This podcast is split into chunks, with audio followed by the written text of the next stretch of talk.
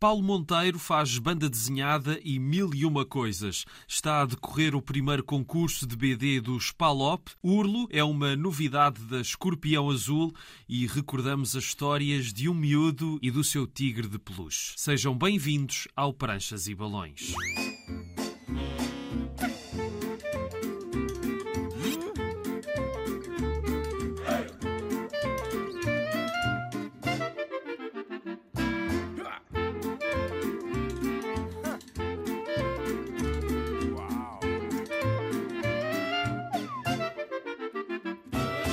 Cá estamos para mais uma viagem pelo mundo da banda desenhada. Hoje vamos saber tudo sobre o BD Palop. É uma iniciativa que junta a Nona Arte e alguns países africanos de língua oficial portuguesa. Mas agora vamos conhecer o nosso convidado de hoje. Paulo Monteiro já fez muitas coisas. Foi professor de Geografia e Ciências da Natureza, projecionista de cinema, compositor, fez teatro de fantoches e de sombras chinesas, participou em escavações arqueológicas, entre muitas outras coisas, onde se encontra, claro está, a banda desenhada. É responsável pelo Festival de BD de Beja, cuja edição deste ano acontece no fim de maio. É autor, por exemplo, de O Amor Infinito que Te Tenho, uma belíssima coleção de histórias curtas editada pela Polvo já há mais de uma década, chegou à quarta edição no final do ano passado e, de acordo com esta reedição, é o livro de BD portuguesa mais traduzido de sempre. Paulo Monteiro não consegue estar parado, anda a preparar outros livros num processo minucioso e a sua curiosidade em experimentar outros trabalhos, outros mundos, outras circunstâncias continua bem viva. Tive sempre muitos interesses diversificados, desde criança. E quis sempre experimentar muita coisa, muita coisa diferente. Ainda hoje isso acontece um bocadinho. Mas quando tinha 17, 18, 19, 20, 21, 22, o mundo abria-se, não é? Sim. Como acontece uh, normalmente quando somos muito jovens e então experimentei um bocadinho de tudo. Quando chegou a altura de ir para, para, para, a faculdade, tive muita dificuldade em escolher um curso, porque eu queria ir para muitos cursos uh, diferentes.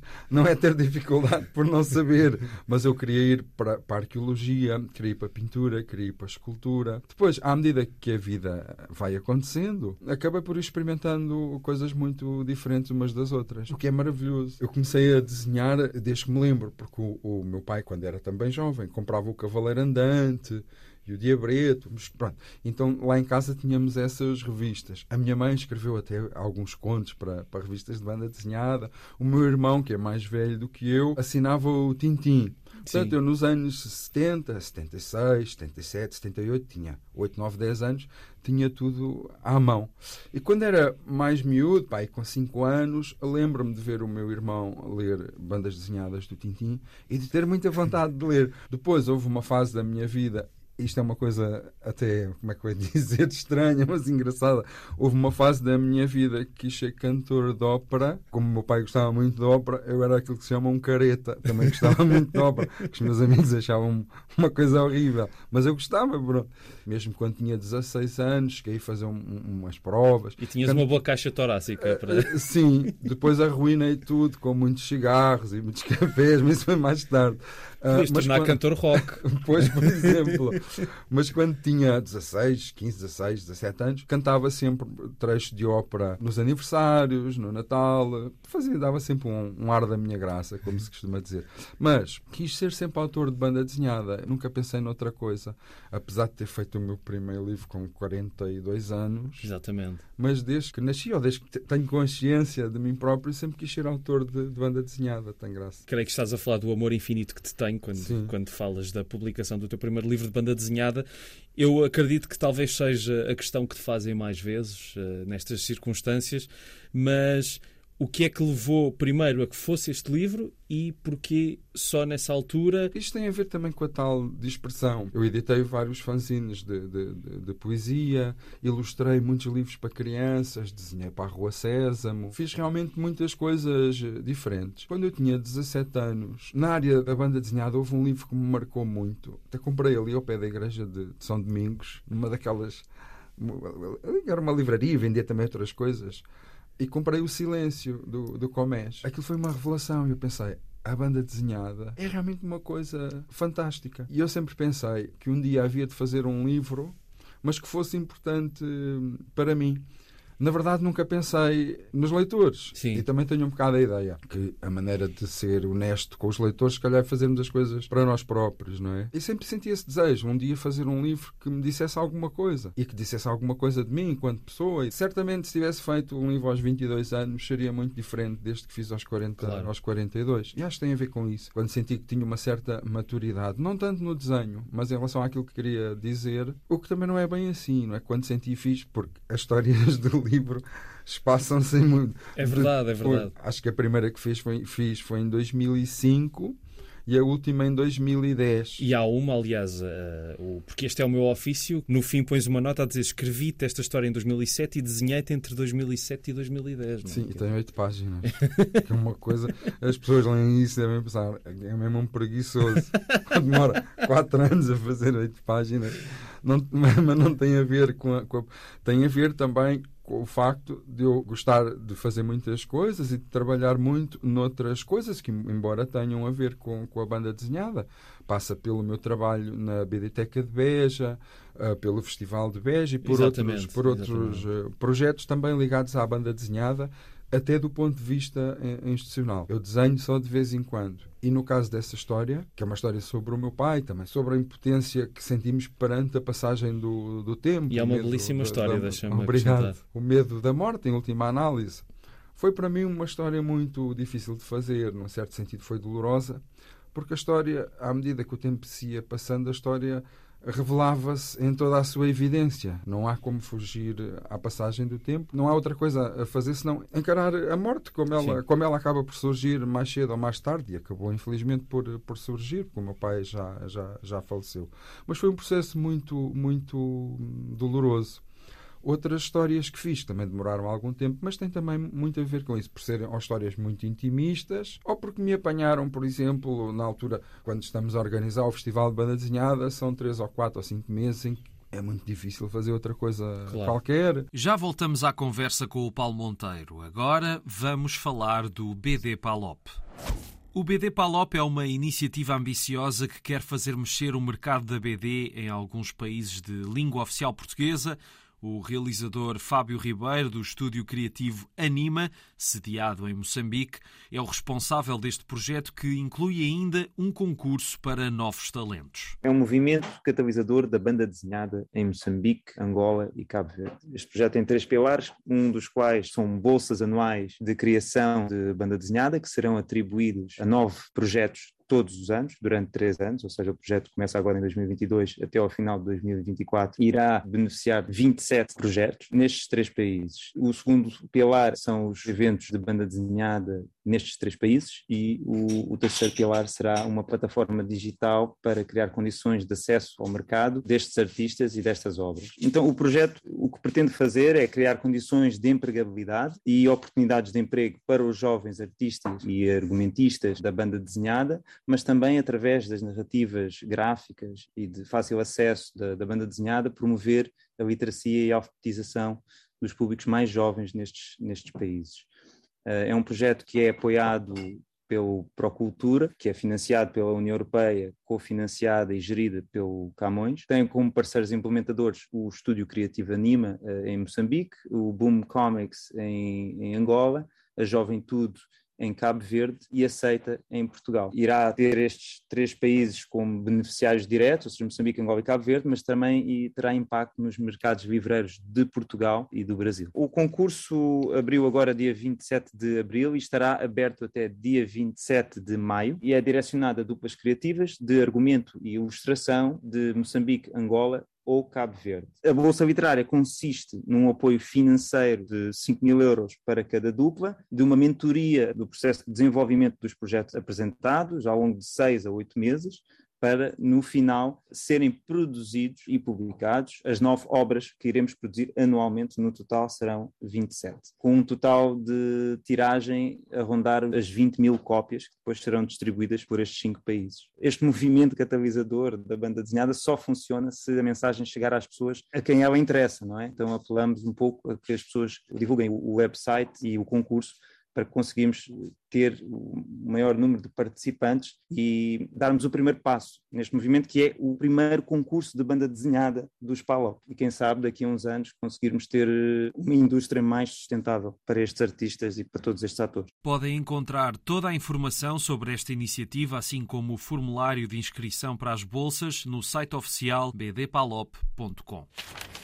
Hoje ainda vamos falar sobre uma novidade da Escorpião Azul, mas agora voltamos à conversa com o Paulo Monteiro, que nos vai falar das suas obsessões criativas e dos seus novos projetos de BD. Tu sentes às vezes que gostavas de não querer fazer tantas coisas para te poderes dedicar só à banda desenhada?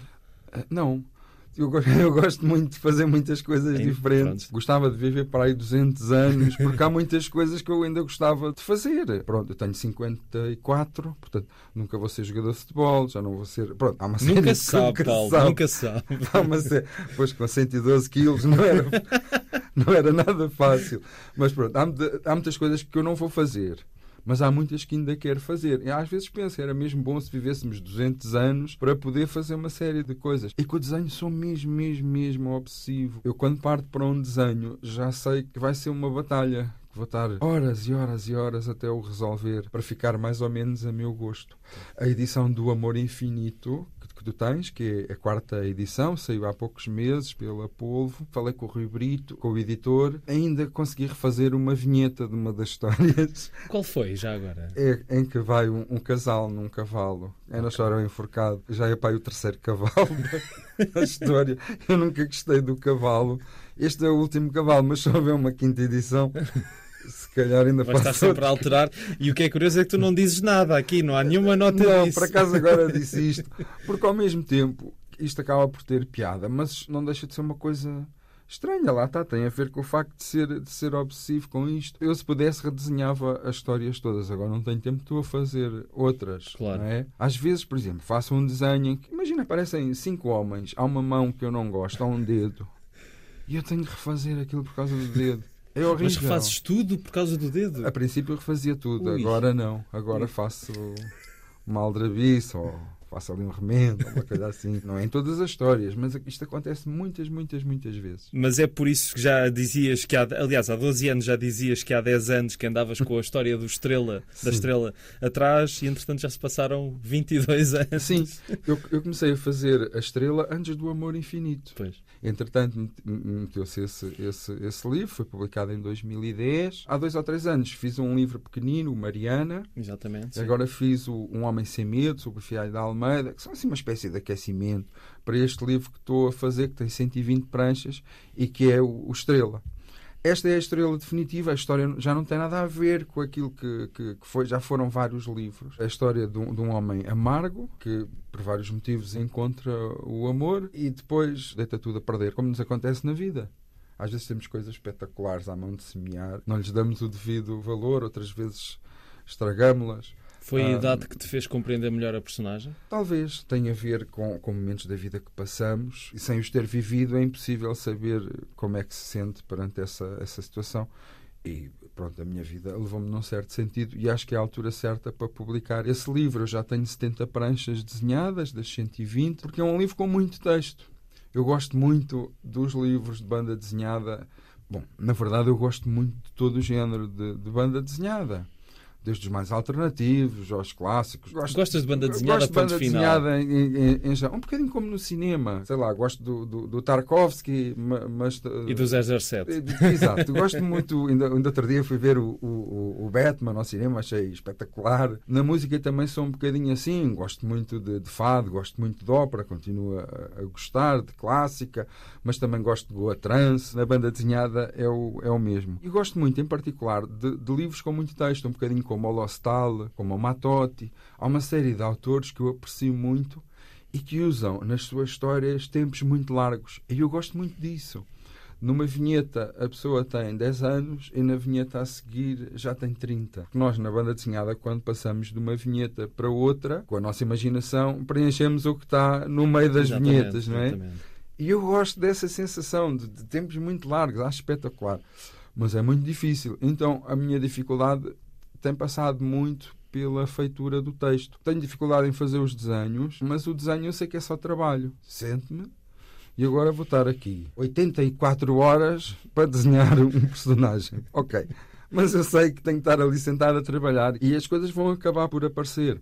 Mas com o texto eu não tenho essa sensação. Uhum. O texto tenho que trabalhar, tenho que pensar, tenho que passear, tenho que andar de carro. Acho que o que eu gosto mais de fazer é. Ajuda-te. É, gosto muito, adoro andar de carro, então ouvir música. Acho que é a coisa assim que eu mais gosto, é andar de carro. Na verdade, tudo é só reflexo do facto do processo criativo ser algo muito lento, não é? Uma pessoa não consegue. No meu caso é um bocadinho assim. Há pessoas. Eu acho que não é só contigo, uh, quer dizer, acho que acaba por acontecer com toda. Acho eu, não, não pois, eu, eu, eu, na verdade, eu já, já podia ter o livro feito e acabado. Tem a ver com o tal grau de obsessão e com o facto de eu querer tentar que seja o melhor, o melhor possível. E às vezes a pessoa precisa de estar embalada. Pensa nisto na segunda-feira, mas na terça também, na quarta, na quinta, na semana a seguir, na outra.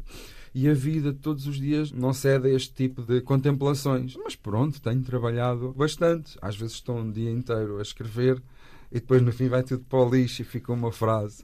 E depois penso, se calhar deitei alguma coisa fora, mesmo boa, e agora já não tenho lixo. Mas pronto, faz parte. Eu espero agora até ao final do ano acabar o livro porque depois tenho outro para, para fazer, uma viagem através dos Estados Unidos, Sim. uma espécie de um diário. Tenho outro livro grande e depois, pelo meu ritmo de trabalho, em princípio devo morrer.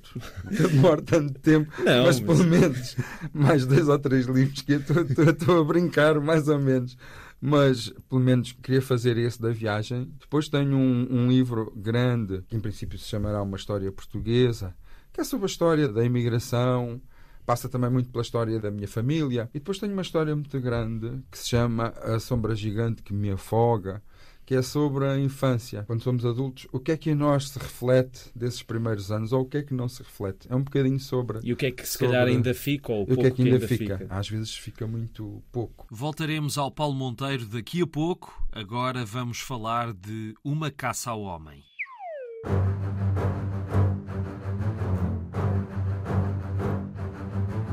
Num ambiente aparentemente idílico, um homem foge. Foge o mais depressa possível de uma ameaça. Aos poucos vamos perceber porquê, ou então vamos ficar só mais confusos e aterrorizados. É assim que começa Urlo, Grito no Escuro, uma proposta da Escorpião Azul escrita por Luca Conca e Gloria Ciapponi e com desenho do primeiro. As páginas que abrem esta história são coloridas, dão a ideia de estarmos num local belíssimo em que não há perigos a espreitar, mas quando da cor passamos ao preto e branco, ficamos a saber que não é bem assim. Nesta história perturbadora, o protagonista foi raptado por dois homens que o encarceraram primeiro, libertaram-no depois com uma condição. Ele tem três horas para fugir de um monstro e atravessar a floresta, a ponte e chegar ao barracão do outro lado do rio. Se conseguir, poderá estar a salvo. Se não, as consequências são inimagináveis. Urlo tem poucos diálogos e centra-se na planificação engenhosa dos vários momentos da narrativa, através do traço de Luca Conca, que ajuda a acentuar o suspense e o desespero daquela personagem que não quer ser caçada. É um pouco como aquele filme muito antigo, O Malvado Zaroff ou The Most Dangerous Game, em que várias pessoas eram submetidas a uma caça impiedosa e inexplicável, mas aqui temos só uma pessoa a enfrentar o jogo mais perigoso e perturbador. Esta é uma leitura rápida, mas intensa, que mexe com os sentidos mais primários e irracionais da condição humana e do medo explorando o mal inexplicável que nos rodeia num crescendo de tensão. Urlo faz-nos lembrar outras histórias e também outros filmes, mas tem a sua perspectiva singular para uma narrativa nada agradável em que no final ficamos a pensar se não serão os humanos os verdadeiros monstros. Como nos diz Gloria Ciapponi no prefácio, a evolução predispôs o sistema nervoso de tal modo que o medo puro torna-se a prioridade e domina-nos, quer a nível psicológico ou físico. Esta é a emoção que pretendíamos capturar neste livro e oferecer aos nossos leitores. E eu devo dizer que conseguiram. Urlo é uma leitura que não se esquece e está agora disponível numa edição da Escorpião Azul. Por acaso sabem quais é que são as duas personagens da banda desenhada que têm nomes de filósofos? Já vamos descobrir, mas antes disso temos mais uns minutos de conversa com o Paulo Monteiro. Falando de outra, de outro dos teus eh, rebentos futuros, o Museu da Banda Desenhada, como é que está isso? Estou muito curioso pois, para saber. Este processo é muito engraçado, porque isto começa em 1996, em Beja. Fundámos o Topeira, o ateliê de, de banda desenhada. Esses jovens de 96 são os cotas que lá estão, que lá estão agora. E muito mais gente que, entretanto, ao longo destes anos, se foi, se foi juntando. Portanto, eu acho que nós somos o, o ateliê mais antigo do país, o ateliê de banda desenhada. Fazemos agora em outubro 26 anos, que é qualquer coisa, e devemos ser um dos coletivos mais antigos da, da Europa, imagino eu. Encontramos-nos todas as semanas, às vezes mais que uma vez, para desenhar na BDTEC Pronto, as coisas têm corrido, corrido bem. Mas surgiu em 96, em 2005, a Câmara Municipal de Beja sentiu necessidade de dar enquadramento a estes jovens através da visita a festivais, da BDTEC e do acervo propriamente dito, muito diversificado. A BDTEC também tinha as características de uma biblioteca especializada, aliadas às características de um ateliê, as pessoas podiam trabalhar lá à vontade, e surgiu também o Festival de Banda Desenhada, também em 2005. Foi motivando muitos encontros com autores do mundo inteiro. Jean-Claude Claude Mézières, o Herman, para falar assim Tudo de alguns. Grandes, sim. sim do, o, o Dave McKean, o David B. Autores fantásticos e outros que ninguém conhece, que é uma coisa muito engraçada no festival, que é o facto de juntarmos autores muito famosos, outros menos famosos, e outros praticamente desconhecidos. Os autores ficam todos alojados no mesmo sítio, vão jantar aos mesmos sítios, ficam no festival, porque nós pedimos uma hora e meia de autógrafos, meia hora de conversa, para o primeiro fim de semana. Sim. Depois os autores ficam, ficam por ali a conversar com os seus leitores, o ambiente é mesmo engraçado. Muitos autores, nomeadamente os portugueses, foram-nos oferecendo ou pranchas, ou dedicatórias, às tantas tínhamos um, um, acervo espetacular. Seria muito interessante ter um museu de banda desenhada em Beja. A gigantesca maioria dos países da Europa Ocidental tem museu de banda desenhada. Andorra, que é um país minúsculo, tem que entrar devagarinho, senão sai logo, é mesmo. É mesmo pequenino. É minúsculo, sim, tem sim. um museu de banda desenhada. Pois. Nós fomos para aí o quarto ou quinto país do mundo a ter banda desenhada, logo em 1850. Temos uma história incrível com o Rafael Bordal Pinheiro, o, sei lá, o Cotinelli Telmo, o Stuart, o Carlos Botelho, o, o Bento, o Eduardo Teixeira, por aí fora, José Rui, enfim. Uma história maravilhosa, riquíssima em termos de banda desenhada. E somos o único país da Europa Ocidental que não, não tem, tem um museu. museu. Em 2016 havia um edifício que ia ser desocupado da Câmara junto à Praça da República, no Centro Histórico. E depois nós começámos a contactar uma série de, de autores ou familiares e a apresentar este projeto. E a resposta tem sido maravilhosa. Nós, neste momento, temos mais de mil pranchas. Claro que não vamos expor as mil, vamos pôr se calhar 100. Acho que vai ser um museu espetacular. Vamos ter a perspectiva da história da BD portuguesa de 1850 até ao ano 2000. Os autores depois do ano 2000 também estarão presentes no museu, mas através de uma mesa eletrónica onde se possam ver os trabalhos deles. Tanto a BDteca como o festival foram sempre feitos com a colaboração de muita gente e de muitos autores. É bom que o museu também reúna todos esses autores, Exatamente. independentemente da sua posição em termos históricos. E que se vá atualizando. E que se vá atualizando. Isso é muito importante. E acho que vai ficar muito bonito. Nós tivemos a ocasião de visitar vários museus de banda desenhada, um bocadinho pela Europa. O Museu de Cinema de Berlim foi o museu que eu mais gostei de ver até hoje. Okay. O Museu de Cinema lá. é mesmo incrível, porque é, um, é um mesmo um sítio mágico. A pessoa entra ali, é como se o mundo à volta deixasse de existir Pronto, então é, é, mesmo fantástico. E juntámos muitas ideias de muitos museus. Estes processos demoram todos algum, algum tempo. Às vezes a vontade que a pessoa tem é que amanhã, inaugura amanhã. É impossível fazer isso. As coisas têm o seu próprio tempo. Há uma série de trâmites eh, legais. Mas eu penso que daqui a algum tempo teremos um museu a funcionar. Temos já um acervo espetacular, por exemplo, do Eduardo Teixeira Coelho, temos cerca de 150 pranchas, okay. vamos ter algumas pranchas do Carlos Botelho, temos uma grande parte do acervo do José Rui, temos algumas coisas de 1949, 50, depois temos o trabalho dele mais recente, porque o José Rui continua, tem 92 anos e continua a trabalhar. Foi o nosso primeiro convidado. É, é espetacular. Infelizmente já morreu, mas temos também muita coisa do Fernando Relve. É por aí fora. Acho que vamos dar uma perspectiva muito interessante da, da, da, BD portuguesa, dando o devido realce aos argumentistas, aos editores, às publicações em si mesmo. Acho que as coisas estão, estão a correr bem. Para terminar, eu costumo perguntar às pessoas que cá vêm para deixarem recomendações de banda desenhada do que têm lido ultimamente e queria-te fazer esse desafio.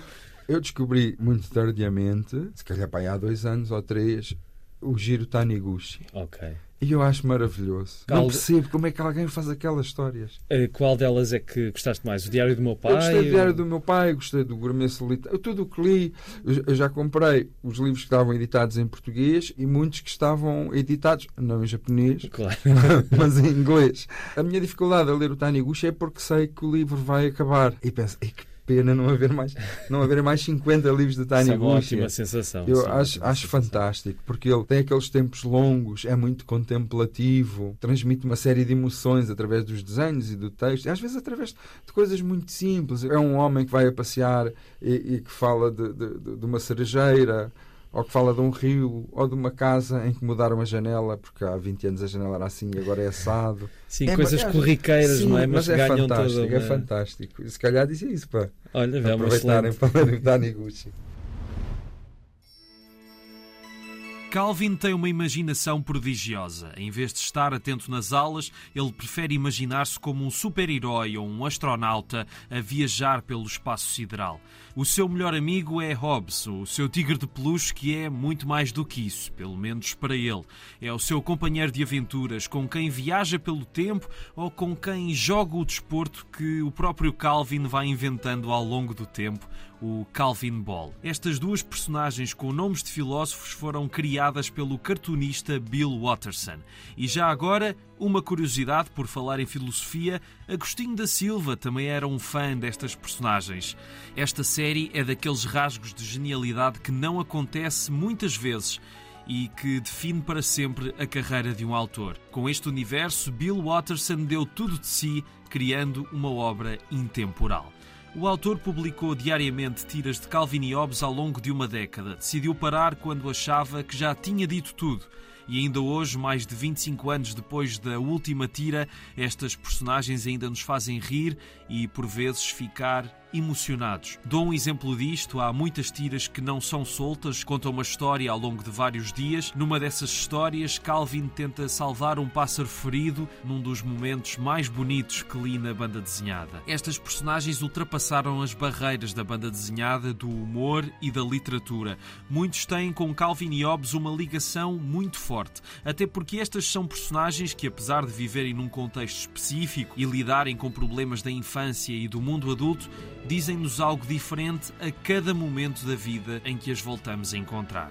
Calvin e Hobbes merecem um lugar em qualquer estante, por cá a Gradiva tem publicado e republicado a coleção completa. Recentemente alguns volumes esgotados regressaram às livrarias. Se já leram, aconselho a recuperar os livros que tenham lá por casa. Se nunca leram, está na altura de experimentar. Fazendo aqui uma referência à última tira da série, a criação de Bill Watterson é um mundo mágico e vale a pena descobri-lo.